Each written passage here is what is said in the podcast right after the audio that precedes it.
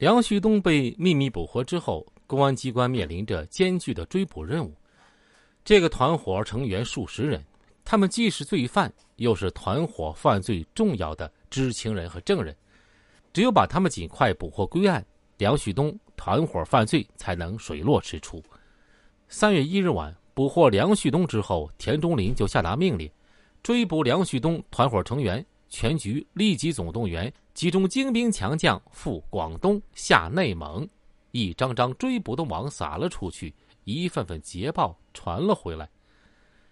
自三月一日至三月十三日，团伙骨干成员于永红、孙殿亮、满树立、程国军、张红岩、杜德伟、刘威等，先后在长春市、松原市、广州市落网。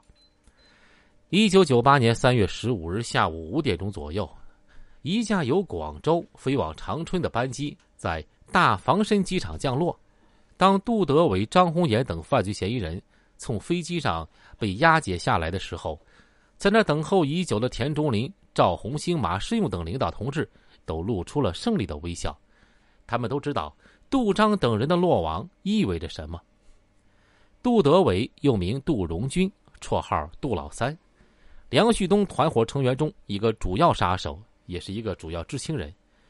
专案组把杜德伟作为梁案一个重要的突破口，加大了侦查力度，加强了分化瓦解工作。杜德伟奸诈而又狡猾，可事到如今，他也想争取个好态度。再加上孙学忠副大队长动之以情、晓之以理的教育感化，杜德伟终于坦白交代了。于永庆。是梁旭东指使我和汪大江杀的。幺二九案突破口终于突开了，梁旭东团伙犯罪的重大罪证找到了。原来，于永庆作为社会流氓，在长春也有一伙黑势力。一山不能容二虎，梁旭东为了垄断在长春的黑社会霸主地位，多次预谋干掉他。于永庆结婚的第二天，梁旭东就指派孟凡胜去暗杀。但没得逞。随后，他又指派杜德伟、王大江等人出马，也没能找到下手的机会。一月二十九日傍晚，王大江在香格里拉酒店发现了于永庆，于是向梁旭东报告。梁旭东立即命令杜德伟、王大江把鱼干掉。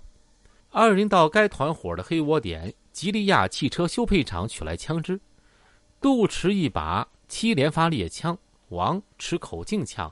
戴上面具，驾驶已经换上作废牌照的捷达车，尾随于永庆至红旗街附近的中湾夜总会。当于永庆下车正要锁车门的时候，杜德伟对准于永庆连扣扳机，于永庆应声倒地。王大江又用口径枪对准其眉心打了两枪。作案之后，梁旭东亲自改装枪支，以防备公安机关检验。他还指令手下将作案时挂的作废车牌扔弃。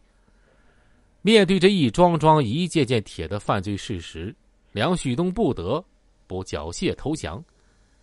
四月一日，经过一个月的缜密侦查，梁旭东被依法逮捕。这期间，吉林省委、省政府以及中央政法委、公安部领导对此案给予了高度重视、积极支持。中共中央政治局委员。中央政法委书记罗干、公安部长贾春旺先后对梁案的侦办作出指示批示，要求一查到底，除恶务尽。公安部还将此案列为“九八第一号黑社会案件”，并拨专款支持长春市公安局办此专案。省委书记张德江、省长王云坤等领导分别听取案情汇报，并作出重要指示。充分肯定了长春市公安局为民除害，要求公安机关一定要办成铁案，不留后患。从中央到地方，各级领导对侦办梁案的决心和态度，是梁旭东犯罪团伙始料不及的。梁旭东关押初期扬言：“我上边有人，一两个月就出去的梦想很快破灭。”自认为无事不能摆平，混迹于北京的梁晓东，也就是梁旭东的哥哥。在外逃前也哀叹，这件事儿在吉林省摆不了，就是在北京找人也不行了。越查越多的事实表明，梁旭东组织黑社会团伙犯罪的罪证如山。这个号称长春黑社会老大的梁旭东，原本是德惠县粮库的工人，因劣迹斑斑，多次受到当地公安机关的处理。后来，在其哥哥梁晓东的多方运作下，他被调到长春市工作。来长春之后，他恶习不改，勾结一些社会流氓，在社会上大打出手。由于他心狠手黑，头脑精明，逐渐在长春市形成了一股势力。一九九五年十月，梁旭东凭借他哥哥多方沟通得来的领导关照，采用空中飞人的手段弄到假文凭，以长春生物制品所保卫科长的身份，办了聘用干部手续，并通过关系调入市公安局，成立一名公安民警。